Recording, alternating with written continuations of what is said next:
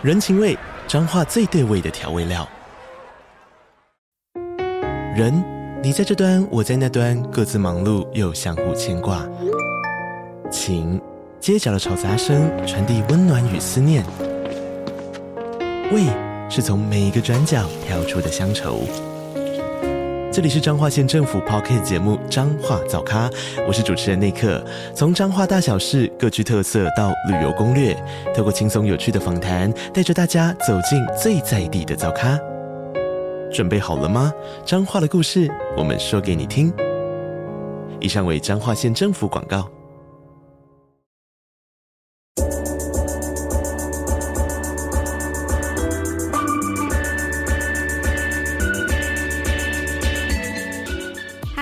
欢迎收听午后女子会 Afternoon Girls Club。我是雨洁，我是舒雨。我们刚从韩国回来，对，我们刚去了一趟，算是员工旅游吧，史上第一次。一直戏称它为员工旅游，是因为我们希望之后有机会的话，可以把这个变成一个每一年的 routine。对，虽然我觉得话说如此，其实我们好像几乎也是每一年都有出去玩啊。哎，对，就是除了疫情的时候。哦，对对对，因为疫情的时候我们也有在台湾玩啦，对，但是我们那时候都没有戏称它为员工旅行，对对对，所以我们现在正式称它为员工旅游，就可以让它变成一个必须要发生的事情，一切都是为了自肥，对，没错。我觉得这次去韩国玩有让我体会到一件事情，就是觉得自己不再是少女的瞬间还蛮多的。哦，真的吗？嗯，其实我一直觉得我们在那边做的很多事情都还蛮。童心充满的吗？还是我想太多？我觉得是，我是说在可能购物上的心境，或者是对于餐厅选择上面的心境。哦，那那这部分我非常非常同意，因为昨天刚好有朋友来我家，嗯、然后他就说：“哎、欸，快点跟我说你这一趟买了什么好东西？”因为以往出国的话，就是啊、呃、想到去日韩这种地方，就是购物天堂嘛，然后一定会想说：“我这件洋装是在这里买的，然后这个化妆品在那里买的。”然后我跟他讲完之后，我朋友就大笑，他说：“天哪，你真的变了！”他说：“你真的长大了。”因为我跟他讲的每一样东西，我就买了洗面乳，嗯、然后两罐防晒，然后一个是那种就是。适合那种敏感肌的，完全没有香味的那种乳霜，嗯，然后再来就是一个什么刮痧的东西，嗯，然后就就没了，然后甚至没有任何就搭配性的小玩意儿这样子，然后我朋友就说啊，就就这样吗？我说对，就就这样子，嗯，剩下的钱全部都花在就是吃吃喝喝上面而已，这样。因为我那时候在韩国有一个很大的感觉，就是我们这次去韩国其实。呃，刚好时间上都安排得到，所以我们最主要的目的应该算是去跟老朋友叙旧。嗯，然后我觉得在以前，就是对我来说，只要是出国，就算我是去找朋友，我一定也会把行程查好，想说我要跟谁去哪里做什么事情。嗯，就是找朋友是一个附加的东西，可是这一次对我来说，找朋友好像是最主要的行程。然后我完全也不在乎说这个朋友要带我去哪里。对，在以前，就是我觉得还是少女的时候，就会觉得说我一定要到这边买什么东西，我一定要那边吃什么东西，我要吃到我才可以代表我来到。国外了，然后这次就是没有，我到当地我也没有特别想要吃什么，嗯、然后也没有特别想要买什么或特别想要逛什么地方，我就是想要放松。对，因为出发前其实我还是有看了一下，就是大家都去哪里，因为其实韩国它就是一个永远都有新地方可以去的国家，然后它有很多那种很有名的店，然后必买啊必逛都有很多。然后结果这一次去完之后，大家就说：“哎，你有去吃什么东西吗？”我就说。哦，我好像一时之间想不出来，但是就是好像吃了很多东西，可是都说不上来是什么必吃必逛，可是我度过了很快乐的时光，这样子。对，所以我觉得这一次是真的算最放松吧，而且尤其是我们几乎都是跟着朋友到处跑，嗯，然后我觉得这样的旅游方式真的还蛮赞的，嗯，因为我们的目的就比较不是说我我们一定要去踩点，因为我觉得韩国就比较不是走这种形式的嘛，因为我们不是去釜山、大邱这样的地方，然后在首尔，我觉得就是跟朋友就是吃吃喝喝，然后跟着他们过他们平常的生活，我觉得是这一次蛮难得的体验，因为以往如果你是跟一群观光客的话，你们还是会想说，我们总该做点什么吧，总不能过得跟台北一样的生活吧。嗯嗯嗯，没错，对，所以，我们今天就是要来跟大家细数其他，就是让我们不再觉得自己是少女的一些时刻。嗯，其实我一直觉得很怎么讲，很纠结，就是因为我内心觉得我好像没有长大，可是我常常就是会在跟一些人相处的过程中发现，其实我还是有改变蛮多的。我觉得是我们不是行为不再少女，而是我们思考的方式不再少女。哦，对对对，嗯。因为我们现在看到就是很好吃或是很可爱的蛋糕，还是会尖叫啊！啊是是是，对，我们还是有少女的行为。可是我们譬如说购物的心态，或者是平常生活的心态或习惯，是可能说出去人家就想说：“哎、欸，你是四十岁哦。”嗯，哎、欸，我我觉得我想讲第一个是，我觉得跟整体人生观比较有关系的，嗯，就是我发现我对于很多事情是想介意也介意不起来了。譬如说，呃，就不是说我现在变成一个什么很大度、很大方，大家对我怎么样我都很开心，而是就是当人际上面出现了一些小美角，就是可能我发现有些人做了我可能以前会觉得好介意或是心里好难过的事情的时候，过去的我可能晚上都会睡不着，觉得说我一定有地方可以做得更好，我可以让这一段关系变得就是可能更顺畅之类。但是我现在的想法是。啊，要怎么样就怎么样吧，反正是我的就会是我的。当然，我还是会尽全力去做到我可以做的最好。可是我控制范围以外的事情，我就会有一种我真的懒得管了。但是也不是愤怒的懒得管，而是就是有一种我想要放过我自己而特意做出这样的决定。你有发现是哪一个时间点后吗？我觉得应该是这一两年，就是当我很多好朋友，他们大部分的人都到不同的地方去工作或是念书的时候，你独处的时间变得很多，然后大家每次聚会可能都是线上，或者是他难得回来台湾，或者你难得出国一趟，然后大家见到面的时候都是那种很开心、很开心的感觉，然后你就会突然有一种以前可能大家每天都被关在学校啊，或者是呃，例如说每两个礼拜就要见一次啊的那个时候，你常常会感受到说啊，跟这个人相处的时候还是有这么一点点的地方我可以做得更好，让我们频率更合。可是这个时候。我觉得在我这个年纪，就会有一种，只要我们见到面就是最好的了。所以，就算有任何地方我觉得可以做得更好，那也没有关系。反正我觉得我只要维持一个目标，就是我们要持续的维持关系。但是很多小细节如果没有配得上的话，我觉得那也是人际相处中我需要去接受的事情，而不是让每一件事情变得十全十美，或是朋友之间我们一定要百分百 match。因为我觉得没有百分百 match 这种事情，只有互相去接受对方是什么样的频率这件事情。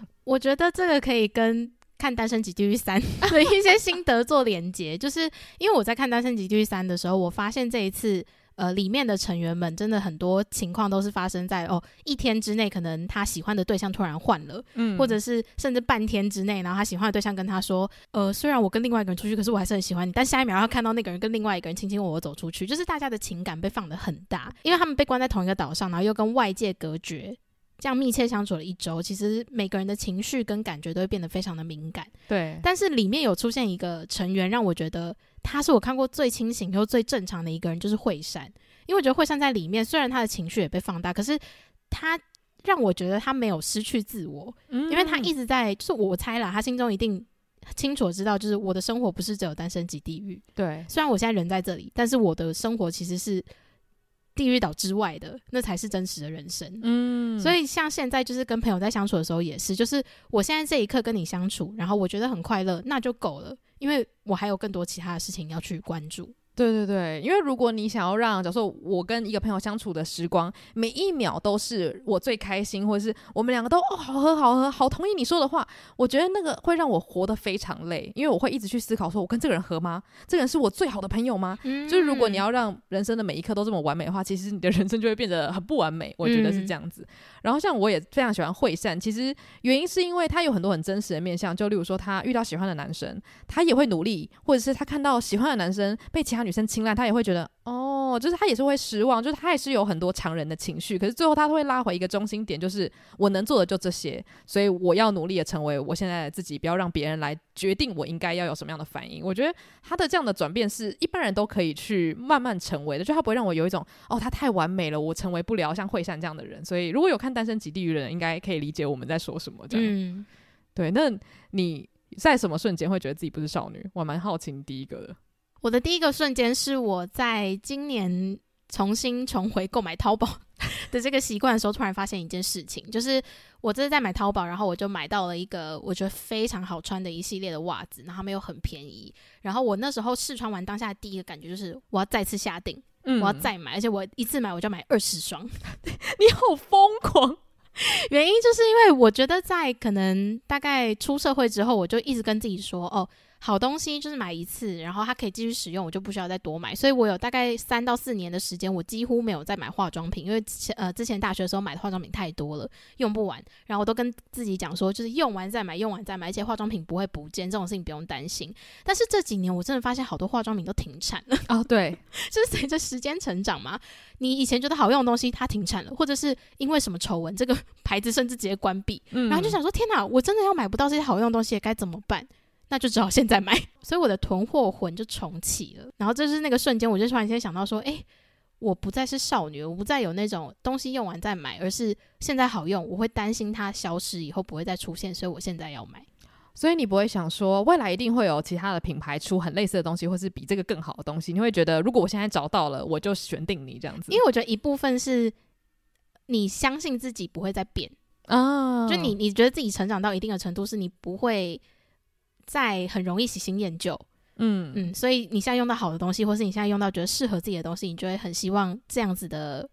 自己可以永远存在。嗯。像我这次去韩国的时候，就很明显的发现，就是因为像韩国的那个 Olive Young 非常的多间嘛，就是你每走三步就有一间。然后其实我每一次走进去，我心情都很好，因为我就是很喜欢看到很多新商品，然后很多漂亮的化妆品这样子。然后我还是很喜欢化妆，可是我觉得最好笑的是，我在里面就算再开心，我都不会拿任何东西去结账，我就是有一种。我的开心就仅限于我看到这些新产品出现，然后我觉得哇，现在还有这么神奇的质地啊、颜色啊，可是我却觉得我不需要这些东西了。原因是因为我好像已经接受，就是我不会用的东西，我就是不会用。嗯，就例如说，像我其实对于护发没有什么兴趣，因为我本身的头发就是比较直跟软，然后因为我不会去，我不太会去烫头发或染头发，所以我就没有什么护发需求嘛。所以尽管我很喜欢看一些什么。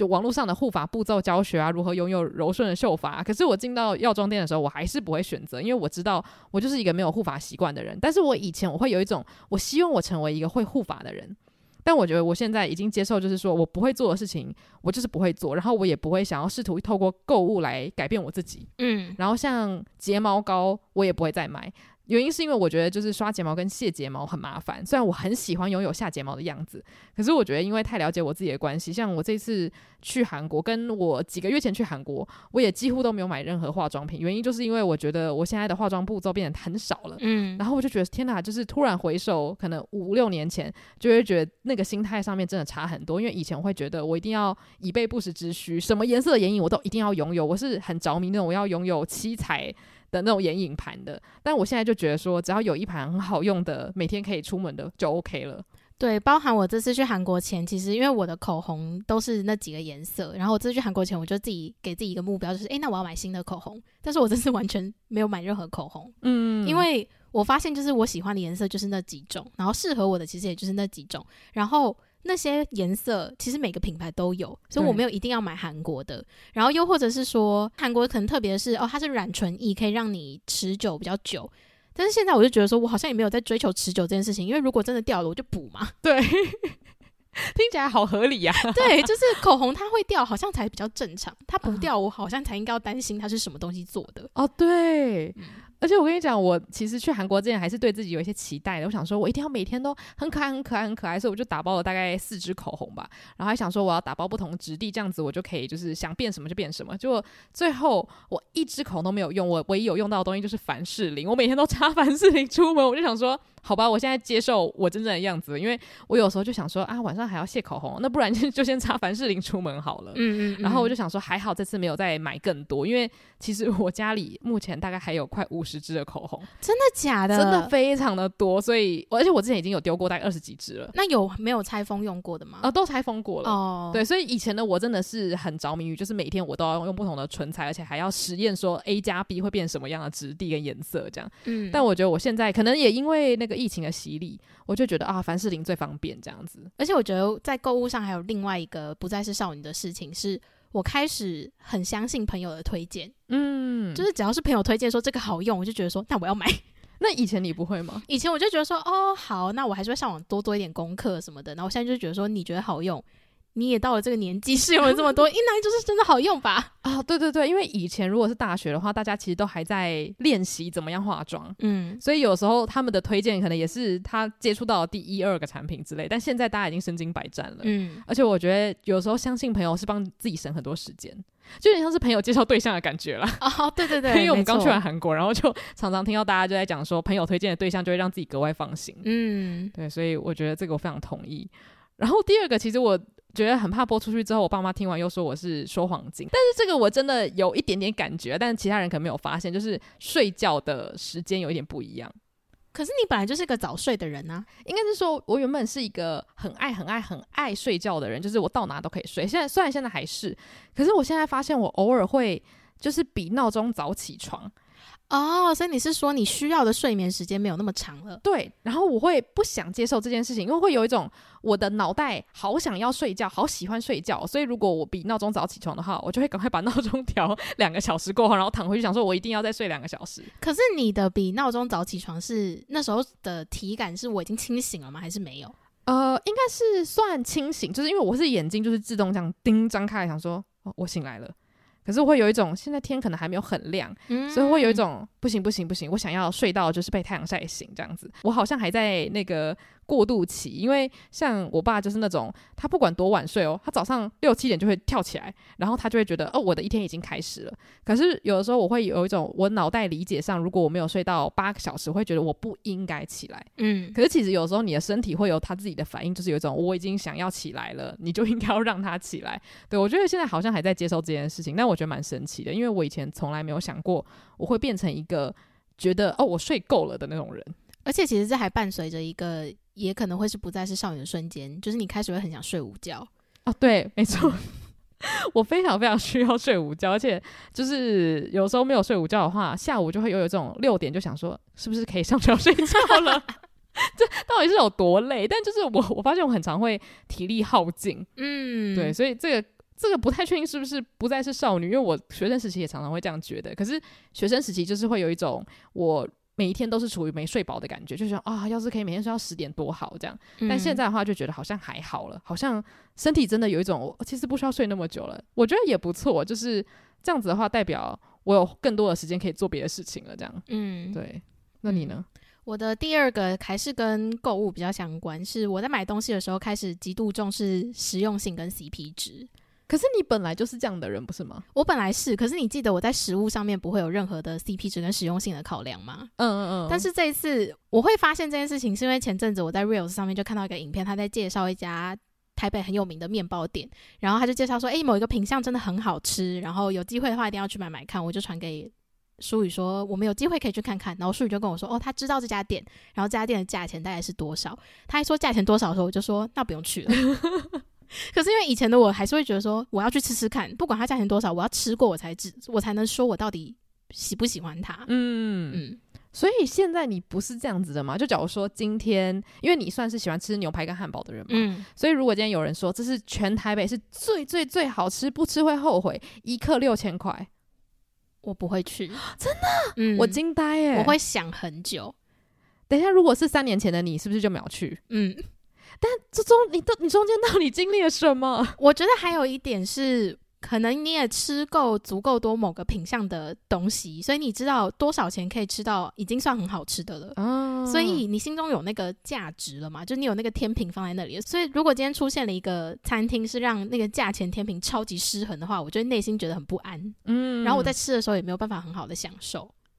哦，但是这反过来说，就代表你已经有吃过你心中觉得很好吃的牛排或汉堡了，所以很难会有一个东西可以撼动你说，虽然你要付一万，可是它一定是你吃过最好吃的这样。对，但是我觉得这跟年龄有点关系，也是因为你在年轻的时候，你就是会一直很想要尝试新的东西，嗯，所以只要有新的东西出来，你就会觉得不管它是不是真的我吃过最好吃的，可是我就是想去试试看。可是现在就是我会有一种，要是我花了这么多钱，它还真的没有不是最好吃的，那怎么办？哦。呃，我觉得这真的好酷哦，尤其是应该是说认识你的人应该会觉得很惊讶。嗯，我自己都有被自己吓到，因为那时候我本来很兴奋的跟你讲说我想去嘛，结果你跟我说价钱，我真的那个心里面的火是直接下来。是哦，而且包含就是我们这次去韩国的时候。在首尔最近有一个很红的 bagel 店，叫做 London Bagel Museum。嗯，然后跟我们一起去的韩国朋友就有大概讲一下他购买的状况，就譬如说他排队排两个多小时，然后一个 bagel 大概多少钱什么的。然后我在去之前就是看了非常多的 TikTok 介绍说它有多好吃，一定要排队吃。我到那边我听到要排队两个小时，还有它多少钱之后，我就跟林淑宇说，我们隔天不用来了。嗯，而且我现在内心有一个就是理论，就是任何东西排两个小时之后都不好吃。哦，就是那你可以接受的排队时间是多久？我觉得三十分钟，哈，已经缩短为三十分钟了吗？对，除非今天你跟我说哦，鼎泰丰要等一个小时，可是这是在一个百货公司，然后我可以去一个地方，就是我已经有心理准备，就是去这个地方我起码等一个小时，可是我马上有一个事情可以做，嗯，或是如果那个 London Bagel Museum 旁边有一间。呃，例如说电影院好了，然后你看完电影出来，刚好拿 bagel 什么的，我就觉得 OK 可以接受。可是如果你要我漫无目的的站在那边跟朋友打屁聊天两个小时，我就会觉得不可以，不可以，我要去吃神仙血浓汤，就是、嗯、我喜欢不用排队，但是又蛮好吃的东西。嗯，对，因为我觉得可能我已经认知到我的味蕾没有那么刁钻，所以就算你今天拿了一个什么天上掉下来超级好吃的东西，我可能也没有办法真的吃出它厉害的地方。那我就会觉得啊，我等了两个小时，就给我一个跟我家隔壁没有差到很多的东西，那。我要如何快乐的起来呢？这样子，嗯、对，然后也因为真的刚好我们遇到的人都没有对这个东对那个 bagel 有着那种真的是冲天的评价，嗯，所以我就会觉得那没有吃到也还好，没什么关系，嗯，对，我自己现在可以接受的排队时间最多也是两个小时，但是那两个小时如果就是要你坐在外面聊天，OK 吗？我可以。不过就是我说的那个两个小时，是我今天准备好我要排队哦，就不能是我突然经过，然后他在大排队，我加入，然后我就莫名其妙等了两个小时，那我就会生气。嗯，因为我之前有一次排那个品都串烧，嗯，就他在还没有搬去忠孝东路的时候，那时候是在延吉街，他摊子本来就很小，然后品都本来就是一个你任何时候去他都要排队的一个烧烤店，这样，我那时候就拿了，然后跟很多人在那边排队，就排排排排排到结账的时候，他就跟我说现在要等一个半小时哦，我就说。那我不要了，嗯，因为我已经在那边排了将近快一个小时，只为了结账。然后到了结账的时候，你跟我说结账后还要等一个半小时，哎、欸，我真的会哭哎、欸。对，然后我那时候就是心里面有一种感觉，就是那你为什么不早点说还要等这么久？嗯、我就不用花那么多时间在那边排队结账了。但是我觉得那也不是品都的错，他们本来就是一个非常非常忙的串烧店，嗯、只是在那一刻我才突然意识到说，哎、欸，我对排队的容忍度下降了。嗯，嗯，又或者是我不喜欢突然发生的事情了。哦。嗯因为如果你在结账之前，他就说这整件事情做下来要两个小时，搞不好你会愿意等，嗯、对不对？会会会，我会。嗯，哇，因为我现在真的是有时候看到有人在排队啊，我会逃走。我就想说，这种地方我绝对不会来。就是就算它很好吃，或是它是一个很好逛的店，我都会有一种没有任何事情比两个小时更有价值。对，所以我就会想说啊，算了，如果可爱的衣服买不到，像很多快闪店，其实我都很想逛。嗯，可是我看到人潮，我就有一种。我真的有需要去确认看看上面有没有我喜欢的可爱的东西吗？我觉得啊，没关系，算了。就我现在长大之后，我心中最常有的想法就是算了啦，没关系。嗯，就是会有一种好像有一种半放弃，可是又觉得这个放弃搞不好会让我更开心。嗯，对。然后我我下一个也是之前可能有小小讨论过，就我觉得我的哭点现在变得很低。哦，有，就是这是真的非常非常有感。我现在就是什么鬼东西我都可以哭。因为我记得我刚认识你的时候，印最印象深刻就是你跟我说你不会哭，对，而且你是斩钉截铁的说，而且我以前是都会想说要跟别人讲清楚，因为就常常会在毕业典礼或是大家看一个应该要哭的东西的时候，我都没有哭，然后大家就会问你说啊，你是冷血动物吗？你都没有哭吗？我就会觉得我我觉得很感动啊，我也很舍不得离开大家，可是我哭不出来，我眼我眼睛好干哦，嗯，然后我就有时候会觉得很难过，是人家觉得你没有感情，可是我现在又有一种啊，可能只是。那个感受力不一样，就是以前我一样会觉得东西很好看、很感动，可是他就是没有戳到那个点。就例如说，呃，最经典的案例就是可可夜总会，嗯，因为我们是在美国交换的时候，我记得我跟你，然后还有一些就是那边的同学一起看，然后看完之后，就很多人就哭爆嘛，因为他就是有讲到一些祖孙情的部分，然后大家就哇感动的要死，我也觉得嗯感动感动。那但是就是哭不出来，然后就后来我就是现在开始在教书，然后我的那个课纲里面是有可可夜总会，然后上课的时候其实我都只能给同学看片段嘛，然后也也因为绝大多数的同学都看过了，所以就不影响那个精彩度。哇，我每次都只是看一些片段，然后就是看到那个米高跟他的高祖父就是 Hector 在那边说 We are family，我就叭，然后 上课的时候自己在那边忍住不要哭，然后就觉得自己好好笑，因为以前我是整部看完哭不出来，现在我只是给同学看一个五分钟的片段，说，哎，我们来看一下这个祖孙相认，我就会拿着麦克风说，老师每次看到这一段都好想哭，然后就想说我到底怎么了？我跟你讲，这也是我近期一直觉得是不是有机会可以研究一下的事情，就是最近大家不是很爱测 MBTI 嘛，嗯，然后我就想说，以前我认识的你绝对会是 T。就是对情感，别人的情感比较没有共感能力的人。嗯嗯。但是你这几年真的让我觉得你是极度的 F，当然测出来也确实是啦。嗯，嗯，因为那时候 MBTI 刚红的时候，已经是我们大学毕业之后的事了吧？对不对？两年前吧。我其实蛮惊讶，我以前有就是让你觉得很 T 耶。因为你就不哭啊！哦，可是因为我就想说，我以前一直很坚持，就觉得说哭不代表感情丰沛。我也是个感情丰沛的人，我只是不哭而已。不是不是，除了不哭之外，是很多时候你会说你感觉不到别人有在生气哦，然后或者是你会说哦，你觉得他有点小不开心，可是他如果没有表达出来，你就觉得那他没有不开心到向我表达，就代表他没有真的生气。嗯嗯，虽然我现在还是秉持这个原则，但是我觉得我感受情绪的能力可能有变好一点。我觉得你应该有变好蛮多的，嗯，大家会不会想说我以前到底有什么感受障碍？但是我觉得搞不好认识我的人有有这种感觉哦，就是会觉得如果事情没有发展的很剧烈的话，我我就不会有什么行动去改变这个状况。这样，我觉得你到现在都还是是很些微的事情，像是你以前会让我觉得也很 F 的地方，是你不太会分享自己的情绪或是你的感受，嗯，可是你现在是会分享的，而且你现在是喜欢分享的哦。然后我觉得可能是因为你喜欢分享后，你就开始会也在意别人是怎么去发表或抒发自己的情绪。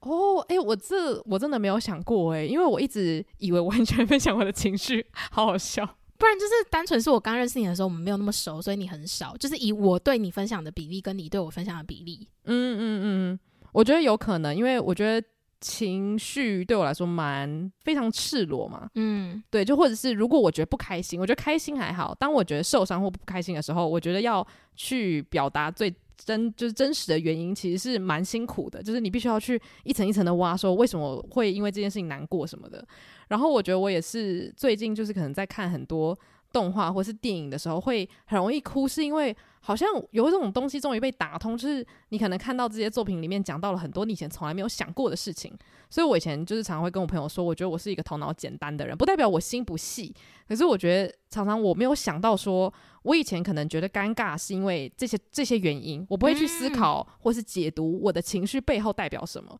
那我有时候在看一些可能校园故事啊，然后看到很多人在交友的时候，可能因为很自卑，然后努力鼓起勇气什么什么的，我就觉得说啊，以前我觉得不开心，原来是因为这样子，然后被理解了之后，又会落下感动的眼泪这样子，然后就觉得哇，这是一个好神奇的感受，就是觉得自己被理解而哭出来，因为我以前不觉得我需要被理解。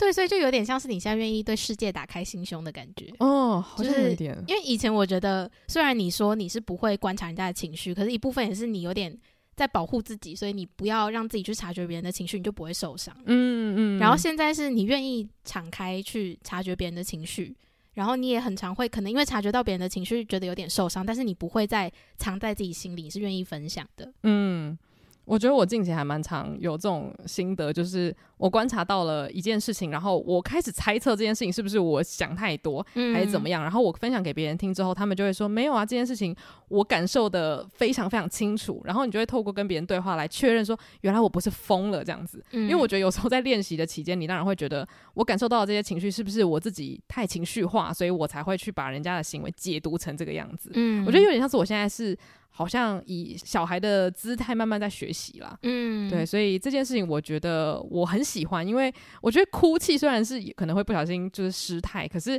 当你发现你有能力去觉得好想哭的时候，你就会觉得哇，那代表我感知得到很多以前我感知不到的东西，嗯，对，没错。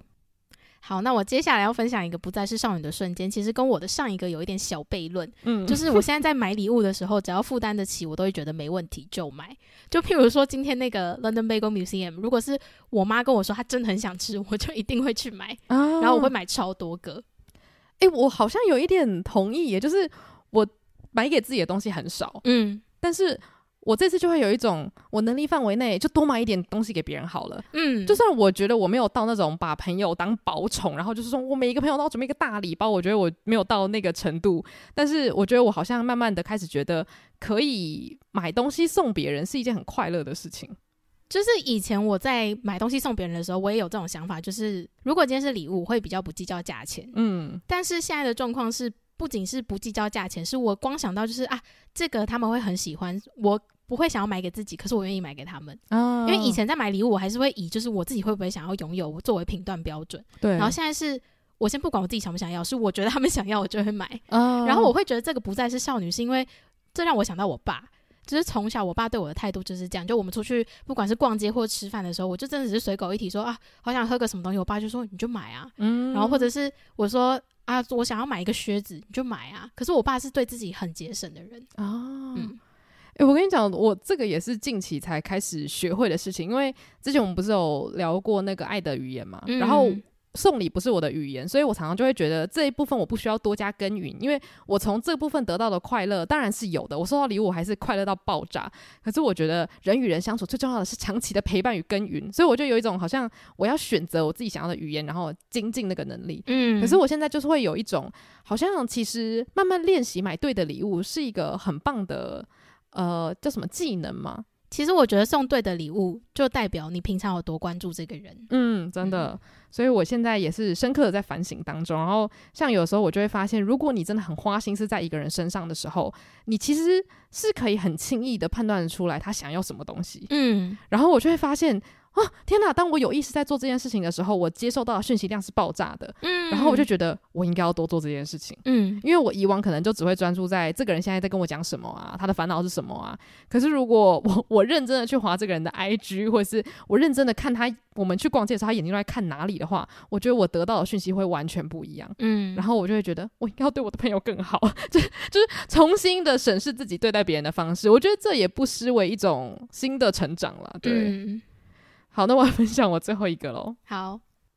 我最后一个听起来真的好老，但是我就发现，虽然我一直希望自己永远不要长大，但是我开始对晚辈会有一些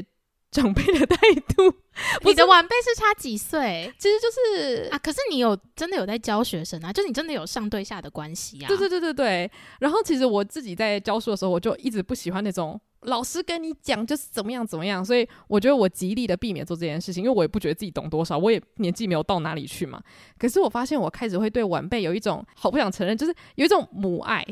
母爱就是不是那种我想要养你长大的那种母爱，但是会有一种很想要照顾你，然后拉着你的手往前走那种感觉。我刚刚想到的是倚老卖老，欸，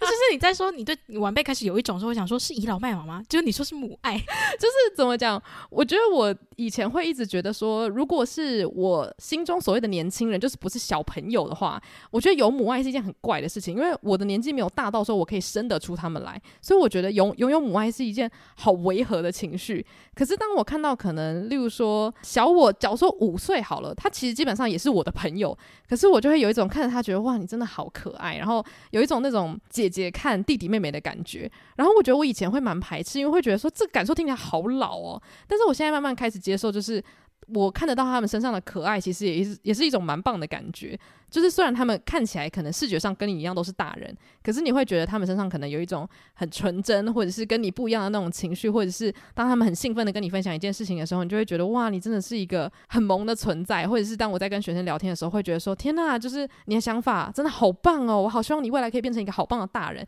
就会开始有一种这样的期盼的时候，就觉得自己虽然觉得有点小变成长辈，可是又蛮喜欢这种好像你可以开始把人家当做下一代来看。但是当然，我希望自己永远不要倚老卖老啦。对，但是当然有时候会忍不住有一种啊，好想跟你们分享我过去经历到的事情，然后希望你们听听看，然后可以当做参考这样子。我觉得这些心情都是我这几年觉得很新鲜的。我觉得就是这个传承感啊，对对对，会开始就是让你觉得自己不再是少女，因为少女的时候我们就是被传承的那个人，嗯，但是当我们不是少女的时候，你就开始有一些你。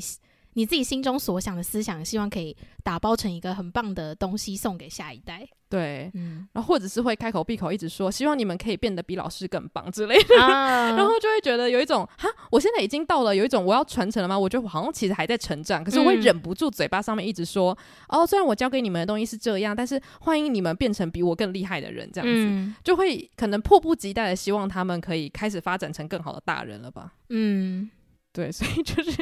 我觉得是传承没错，但是我觉得是一个很合理的成长啦，而且可能也跟职业有关系吧。嗯、就是因为我们我这个年纪，其实老实说，在职场上面算新鲜人，对。但是我的工作刚好就是一直在接触比我年纪小很多的人。其实我们不能算新鲜人，但就是呃，才刚脱离菜鸟不久，应该这样讲。对对对对对对。对嗯、那我的最后一个，我觉得跟传承可能有些微一点点的关系，就是。我会开始随身带护手霜、护唇膏跟小护士。哎，大同意！我太多故事要讲，不过你先来。对，我为什么说是传承？是因为从小我妈就是这样子一个人，就是我们只要出游，她身上就是会备妥所有你想得到可能会需要用到的东西：防蚊液、OK 棒、棉花棒。牙线，反正就是你所有想得到，你可能突然间你要做什么事情，然后你叫妈妈，妈妈都会有这样。然后我现在就开始慢慢的变成这样的人。我以前出门是绝对不会带化妆包，绝对不会带任何要装小东西的包包。我现在一定会带。哇，那你有因此就是被大家发现说，哎，你真的是哆啦 A 梦之类的吗？呃，是没有，因为我没有在，我没有很主动的分享给别人，因为大部分就是我会带去公司，就是我一定会带牙线、护手霜、吸油面纸。